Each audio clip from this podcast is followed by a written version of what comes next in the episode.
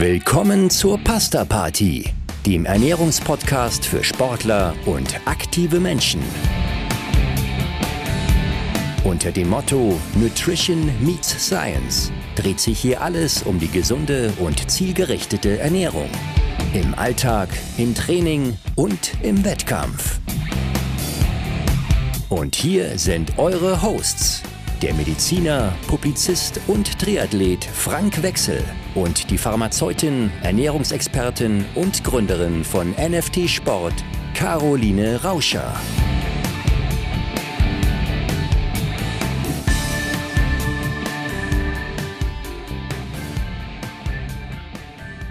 Hallo Caro, da talken wir wieder in diesem neuen Jahr, immer noch neuen Jahr 2023. Äh, es ist zwar schon unsere dritte Episode, aber wir äh, haben ja äh, das äh, durchaus auch äh, öffentlich gemacht. Die eine Episode, die haben wir schon im November aufgenommen mit dem Dirk Froberg, ähm, der ja mit neuen großen Zielen in dieses Jahr gestartet ist, wie so viele andere. Bist du gut reingekommen? Ja, du danke, ich bin sehr gut reingekommen, ganz gemütlich. Äh, vielleicht bei am halben Glas Sekt zum Anstoßen, aber war, war echt ganz, ganz gut. Wie war es denn bei dir? Feuchtfröhlich? Fröhlich immer, aber wenig feucht. Ich, es ist ja nicht nur Silvester so, ich trinke ja nie Alkohol. Also ich bin tatsächlich, äh, muss ich rechnen, ja, ähm, über 48 Jahre schon alkoholfrei unterwegs auf dieser Welt und habe nicht das Gefühl, dass mir irgendwas fehlen würde denke ich auch, dass da doch nichts abgeht. Also ich trinke ja ganz, ganz wenig bei irgendwelchen Festivitäten. Vielleicht einmal, mein Gott, ein Glas Wein oder ein Glas Sekt zum Anstoßen, aber, aber ansonsten auch ganz, ganz wenig Alkohol. Ja, bei mir ist das eher so eine inhaltliche Geschichte. Ich habe ja Medizin studiert und habe da so viele Leute kennengelernt, die ich nicht hätte kennenlernen müssen, wenn sie in ihrem Leben besser auf sich aufgepasst hätten. Da ist ja diese ganze Philosophie für meinen Verlag raus entstanden. Wir wollen ja die Leute äh, gesund halten, fit halten. Und ganz viele dieser Menschen wären nicht da, wo sie gewesen wenn, sind, wenn der Alkohol nicht eine Rolle gespielt hätte. Und mhm. ähm, ja, ich habe vorher schon keinen Alkohol getrunken und spätestens seit äh, meinen ersten äh, Schritten in den Krankenhäusern damals wusste ich, das ist keine gute Erfindung, das ist eine Fehlentwicklung in der Menschheit. Aber ich will den Alkohol jetzt nicht bashen. Wir wollen uns ja dem Thema sachlich nähern äh, und vor allen Dingen auch vor dem Hintergrund unserer Zielgruppe, Sportler und aktive Menschen.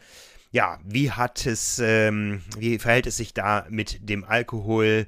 Ähm, ja, ein Gläschen in Ehren kann niemand verwehren oder ist es definitiv schlecht? Ähm, führ uns mal so ein bisschen ein ins Thema, was hat Alkohol für eine Relevanz im Sport?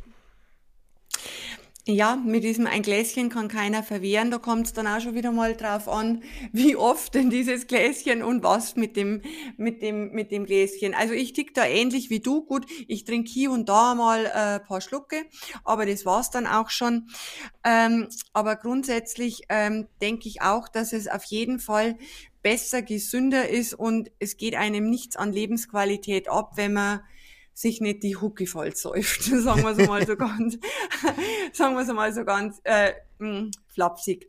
Also, also das kann ich bestätigen, an Lebensqualität hat es mir nicht gemangelt. Äh, also da merk, also da, da muss ich ganz ehrlich sagen, äh, das kann ich für mich auch äh, äh, unterschreiben, dass mir da nicht an Lebensqualität mangelt. Für mich wäre das wesentlich ähm, mehr Einbußen von Lebensqualität, wenn ich jetzt halt auf dieses oder jenes, was mir lieb und teuer geworden ist, vom Essen verzichten müsste. Also das wäre jetzt für mich, ähm, ja, das wäre jetzt für mich ein größeres Opfer. Außerdem kann ich diesen benebelten Zustand ja sowieso überhaupt nicht leiden. Also gar nicht. Nee, nee, ich habe andere Laster, das sind Schokolade und Kaffee, aber da reden wir heute nicht drum. Wir reden nur Genau. genau. Also von den negativen Auswirkungen ist grundsätzlich so, was jeden Menschen betrifft, ob der jetzt Sport treibt oder nicht Sport treibt, ob jung oder alt, äh, die Gesundheit. Äh, man weiß, dass eben der Alkohol negative Auswirkungen auf unseren Fettstoffwechsel hat, einfach weil die Leber geschädigt wird und damit die Fette ansteigen ähm, die Blutfette, dann Immunsystem wird negativ äh, beeinflusst durch den Alkoholkonsum, äh, Gewicht natürlich, weil das Zeug äh, ziemlich viel Kalorien hat. Äh, dann äh, Gehirnfunktionen werden beeinträchtigt. Also da kann man schon äh, ganze Latte auf, aufführen. Hört sich alles nicht gut an. Ist das denn so, dass diese Einwirkungen und Auswirkungen und unerwünschten Nebenwirkungen, nenne ich es mal so, ähm, ab sofort, ab dem ersten Gramm Alkohol auftreten oder gibt es da so eine Schwelle, ab der man sagt, äh, jetzt wirken diese oder jetzt, jetzt kommen diese Wirkungen überhaupt erst zum Tragen? Oder ist da wirklich ähm, keine untere Schwelle zu vermerken? Also gerade was diese Veränderung beispielsweise des Fettstoffwechsels anbelangt, ähm, Gewicht auch oder Immunsystem, wenn man wirklich ganz, ganz wenig trinkt, ähm, vielleicht zwei Schluck Bier am Tag oder, oder was, äh, dann bekommt man da definitiv keine Fettleber davon. Mhm. Ähm, die Gehirnfunktionen, da scheiden sich die Geister. Ähm, da gibt's Untersuchungen, die sagen, eigentlich sollte diese Null, also Nullmengenzufuhr ist, ja, da scheiden sie sich nicht. Das ist, es ist Fakt, dass Null einfach fürs Gehirn äh, am besten ist, mhm. wenn man, wenn man da nichts äh, trinkt. Und ähm, wann die wann die Effekte auch auftreten, äh, so im, im Bereich der kognitiven Beeinträchtigung, also Konzentration, Koordination etc. Das hängt schon davon ab auch, ähm, wie viel man trinkt. Dann hängt es auch davon ab von der Körpermasse und auch was man vorher gegessen hat. Also da gibt's verschiedene Faktoren. Und natürlich, ähm, je, je stärker jemand an Alkohol gewöhnt ist im regelmäßigen Konsum, ähm, umso später wirkt sich dann dieses Kognitive aus. Das heißt nicht, dass für den dann alles Paletti ist, der spürt nichts, also ist es auch nicht ungesund, definitiv nicht. Aber wenn jetzt du und ich äh, zwei Gläser Wein trinken, ich glaube, da sind wir schon, ja, also da, ich brauche mich da nicht mehr aufs Rad setzen und ans, aufs Auto schon, ins Auto schon gleich gar nicht mehr. Äh, wenn aber jemand das regelmäßig gewöhnt ist, zu den Mahlzeiten immer da sein Glas Wein etc. pp. zu trinken, der sagt subjektiv, mir macht es nichts. Obwohl er auch den Anstieg im, im Blutalkoholspiegel messbar hat und obwohl natürlich das Ganze auch für den total ungesund ist. Mhm, mhm. Wenn wir jetzt bei Mindestschwellen nochmal bleiben, äh, du hattest ja schon gesagt, Alkohol ist ein Energieträger und wir wissen ja im Sport gilt äh, Calories in, Calories out und am Ende die Differenz davon ist ähm, eine Gewichtszunahme oder Abnahme. Äh, was ist anders am Alkohol, an den Kalorien, die ähm, der Alkohol trägt? Wenn wir mal davon absehen, dass natürlich auch viele Getränke zusätzliche äh, Kohlenhydratquellen sind und so weiter und auch da in die Bilanz eingehen, aber was ist das Besondere an Kalorienträger, am Energieträger Alkohol? Alkohol? Der Energieträger Alkohol, die Besonderheit ist, ja, das ist jetzt eigentlich keine Besonderheit, dass ein Gramm sieben Kilokalorien liefert, liefert halt einfach. Fett liefert ungefähr neun Gramm. Aber das Besondere ist, äh, dass es halt im Körper keinerlei Speichermöglichkeiten gibt für Alkohol, für den, jetzt sagen wir mal, in Anführungsstrichen, den Energieträger, den Makronährstoff, natürlich ist es kein Makronährstoff, äh, Alkohol, der sagt knallt so voll. Immerhin. genau, sagt die Bayerin, äh, die kein Bier trinkt. also es knallt wirklich eins zu eins durch. Es gibt keine, äh, keine Möglichkeit, das irgendwie zwischenzulagern oder in irgendwas anders umzubauen. Außer halt dann eben diese Geschichte mit dem Fett in der Leber. Mhm. Ähm, und was was noch dazu kommt, jenseits dessen, dass der einfach richtig durchschießt, ist, dass das Zeug halt einfach total nährstoffarm ist. Mhm. Also wenn wir jetzt halt, äh, Spirituosen etc. sehen, also da ist mit Sicherheit null an Nährstoff drin, außerdem Energieträger Alkohol.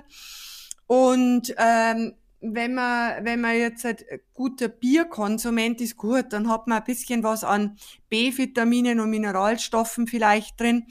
Aber ich denke, das ist jetzt nicht der Weg, seinen Mikronährstoffstatus in dem Bereich über dieses alkoholische Getränk irgendwie versuchen zu konsolidieren. Mhm, mhm.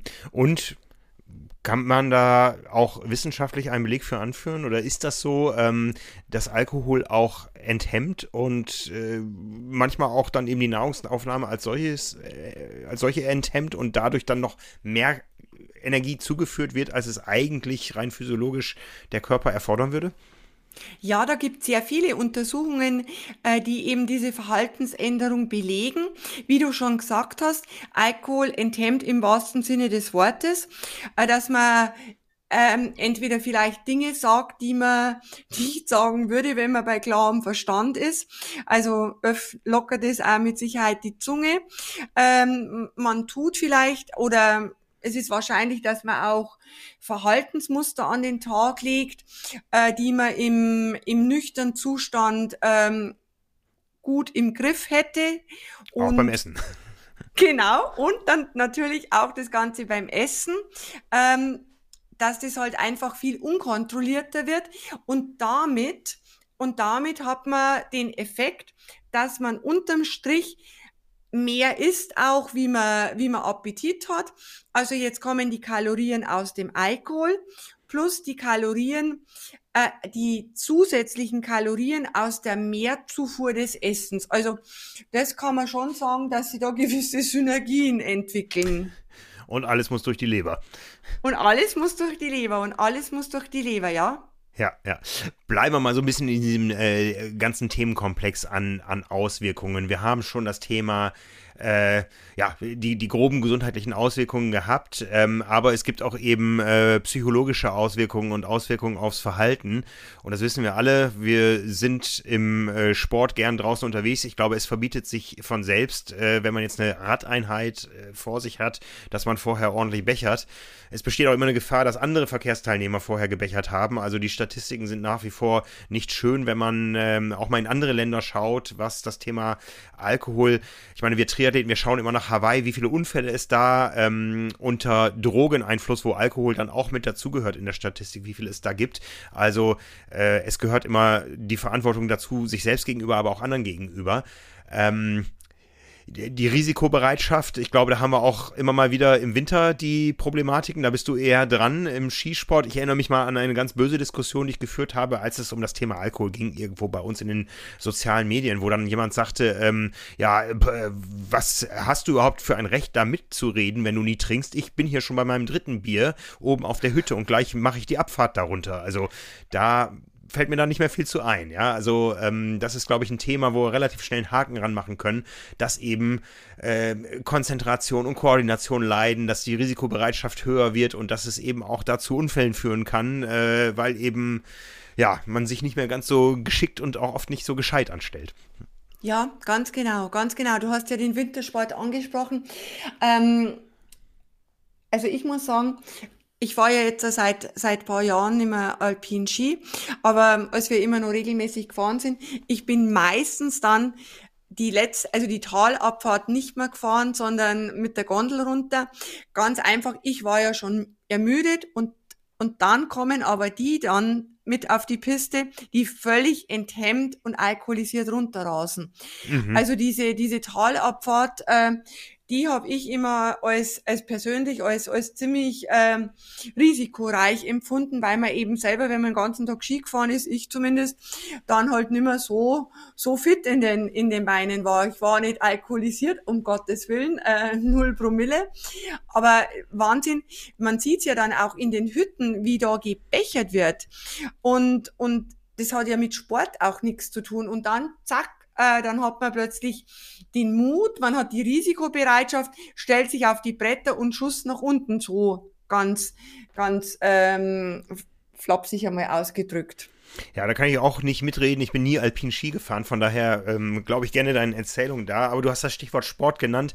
Welche besondere Auswirkung hat das Ganze denn noch im, im Thema Sport? Wir sind ja in unserer Zielgruppe, wie wir wissen, so aus Rückmeldungen sehr äh, ausdaueraffin unterwegs. Wie verhält es sich mit Alkohol im Ausdauersport? Ja, also bei Ausdauereinheiten, bei langen Ausdauereinheiten führt, ähm, führt die Zufuhr von Alkohol zu sogenannten Hypoglykämien, also begünstigt das Abfallen des Blutzuckerspiegels. Ganz einfach aus dem Grund, weil eben der Alkohol in unserer Leber die Neuproduktion von Kohlenhydraten, von, von Glucose unterdrückt. So. Und wenn man sich jetzt das vor Augen hält, ähm, der Alkohol an sich erhöht ja sowieso schon diese ganze Unfallthematik. Und dann kommt der Sportler noch in den Unterzucker, was ja dieses Thema Abfall der Konzentrationsfähigkeit, Koordinationsfähigkeit etc. pp. noch verstärkt. Ja, dann haben wir da wieder diese negativen Synergien aufgebaut. Das ist also, so der Punkt. Also quasi, ich, ich, ich, ich trinke Alkohol, um in einen permanenten nüchtern Trainingszustand zu kommen. Das muss man erstmal verdauen. ja, so, ja, wenn du so siehst, ja. Gut, ja. Ähm, manche sagen aber, ich, ich brauche so ein kleines Gläschen, um erstmal warm zu werden, dann friere ich nicht so beim Sport. Das ist auch ein Trugschluss, glaube ich. Ja, das ist ein kompletter Trugschluss, weil eben, wenn, wenn diese Unterzuckerung eintritt, dann, ähm, dann ist so, dass sich zusätzlich äh, und sich zusätzlich auch durch die Alkoholzufuhr noch die Blutgefäße in der Haut erweitern. Äh, ja gut, dann verliert man ja Wärme ohne Ende. Sprich, man verliert Wärme, man läuft Gefahr, in diese sogenannte Hypothermie, also in diese Unterkühlung zu laufen, wenn es dann außen auch noch kälter wird, nicht bei 40 Grad, aber so im Frühling, im Herbst oder kalter, kalter Sommertag. Und ähm, das ist dann auch was, äh, wo man sagt, ist auch nicht so angenehm und sollte man, sollte das auftreten im Wintersport, Skilanglauf zum Beispiel, ähm, was ja auch eine klassische Kraftausdauersportart ist, äh, dann neigt man auch eher zur Unterkühlung. Mhm, mhm. Ja, gut, dann haben wir also jetzt schon mal festgehalten, ähm, vorm Sport ist das nicht gut. Während des Sports hat es auch gewisse Nachteile, aber jetzt kommen die Sportler an und sagen, das Bier, das ist mein Regenerationsgetränk. Damit leite ich so richtig schön die Regeneration ein. Wollen die Leute in dem Glauben lassen? Nein, da lassen wir es jetzt nicht in den Glauben. Ähm, es ist ja so, wenn ich zum Beispiel als Sportler in der, in der Belastung schon relativ wenig an Energie zugeführt habe, also meine Speicher da auch leer gemacht habe, ähm, und mir dann eben äh, gleich im, gegen Ende der, der Einheit Alkohol einverleibe, dann treten ja diese, diese negativen Effekte, die wir vorhin aufgezählt haben, noch viel schneller auf, weil alles leer ist und der Magen wusch, äh, Entschuldigung, der Alkohol einfach richtig gleich durchschlägt. Mhm. Ähm, der nächste Punkt, äh, warum eben äh, Alkohol äh, wirklich als, was die Qualität der Regeneration anbelangt, kritisch zu betrachten ist, ist der Dehydrierungseffekt. Ähm, durch Alkohol wird die sogenannte Diurese, also die Entwässerung durch die Aktivierung äh, von Prozessen in den Nieren angeregt und man verliert noch mehr Wasser. Man hat eh schon geschwitzt, dann verliert man noch mehr Wasser. Im Alkohol ist in der Regel äh, kein Natrium drin, selbst wenn man, oder wenig, selbst wenn man Bier trinkt. Also treibt man das System äh, Dehydrierung noch weiter voran. Okay, kann ich da irgendwie anders, ähm, ja, gegenwirken, indem ich sage, okay, den Alkohol, den brauche ich jetzt aber und ich trinke dann einfach mehr oder ich äh, salze es mir etwas, um Wasser zu binden. Gibt es da irgendwie Tricks? Naja, grundsätzlich könnte man sagen, ähm, könnte man sagen, ja, dann trinke ich halt, ähm, trinke ich halt so, wie es äh, wie es der Goldstandard ist. Ich rehydriere meinen Gewichtsverlust mit ungefähr 150 Prozent, Flüssigkeit und Natrium und dann geht's aber in die Vollen, äh, was den Alkohol anbelangt. Da gibt's Untersuchungen, die zeigen, dass selbst dieser Rehydrierungsprozess mit nicht alkoholischen Getränken ähm, teilweise durch die Zufuhr des Alkohols wieder aufgehoben wird. Einfach durch diese angeregte Diurese, also dieses Ausscheiden äh, der Flüssigkeit. Ja, jetzt haben wir eben vorher schon mal gesehen, der äh, Absatz von Bier sinkt in Deutschland permanent. Und das finde ich erstmal ein gutes Zeichen. Äh, in Sportlerkreisen wissen wir aber, alkoholfreies Bier ist dazu, dafür im Kommen, ja. Ist, ist das eine sinnvolle Alternative oder gibt es ein paar Eigenschaften, die wir eben über den Alkohol besprochen haben, auch genauso beim Alkoholen, äh, alkoholfreien Bier, weil es ähm, eben nur um die Substanz Alkohol reduziert ist, andere vielleicht nicht ganz so erwünschte Effekte aber bleiben? Oder ist das ein gutes Regenerationsgetränk? Also das alkoholfreie Bier, wenn man das äh, jetzt rein als, als Regenerationsgetränk sieht, dann muss man sagen, erst einmal ist schon äh, zu wenig Natrium drin, was eben notwendig ist für die Aufnahme von Flüssigkeit, für die Aufnahme von Kohlenhydraten in dem Recharging-Prozess. Und äh, außerdem liefert dieses alkoholfreie Bier natürlich viel, viel zu wenig äh, an Kohlenhydraten, Eiweiß sowieso nicht. Und wenn man jetzt rein alkoholfreies Bier als Regenerationsgetränk nehmen würde, so mhm. wie du jetzt zum Beispiel den Regi nimmst, dann würden dir fehlen äh, neben den Elektrolyten die Kohlenhydrate und die Eiweiße in in entscheidender Menge. Also wenn das, äh, wenn das alkoholfreie Bier unbedingt ähm, dazugehören soll, dann muss man unbedingt was Salziges dazu essen. Mhm, mhm. Ja, jetzt gibt es aber Situationen, da macht man zusammen als Team einen Wettkampf und äh, hat einen Fahrer auserkoren, der nichts trinkt. Und alle anderen sagen, komm, jetzt trinken wir aber doch ein Bier. Gibt es irgendwo Maßnahmen, um den Leuten jetzt nicht komplett den Spaß zu verderben? Gibt es da äh, wenn jetzt nach einem gemeinsamen harten Trainingswochenende oder nach einem äh, Wettkampf äh, doch der Alkohol ins Spiel kommt, kann ich irgendwas tun, um den negativen äh, Auswirkungen vorzubeugen? Ja, kann man schon ein bisschen, weil wir wollen ja jetzt in dem Podcast keine absoluten Spaßbremsen sein. Definitiv nicht. Ähm, aber wenn ich, wenn ich weiß, äh, okay, wir stoßen nachher an, äh, etc., dass man dann auf jeden Fall vorher halt kohlenhydratreich ist, um eben die, äh, die Baustoffe für das Re, äh, für die Resynthese von den Kohlenhydratspeichern dass man da die Ausgangsstoffe äh, zusetzt, dann halt auch das Natrium und die Flüssigkeit. Und dann füllen sich, setzt man den Kickstart für diese Neubeladung der Glykogenspeicher.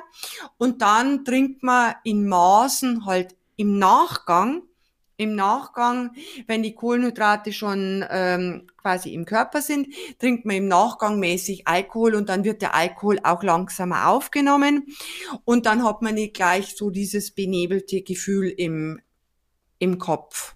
Ja, also es gibt nicht nur ein äh, Après-Ski, sondern auch ein Après-Tri, ja, für die Triathleten da draußen, genau. äh, ähm, die sich vielleicht äh, wundern, warum sie nach dem Wettkampf immer frieren äh, nach dem ersten Bier. Ja, also das ist die, die, die, das gleiche, das gleiche Problem. Ja, die Gefäßverengung, ähm, die führt eben zum Wärmeverlust und dann fange ich an zu, zu schlottern und das ist nichts anderes auf der Skihütte als auch im großen Athletengarten im Ziel bei einer Triathlon-Veranstaltung.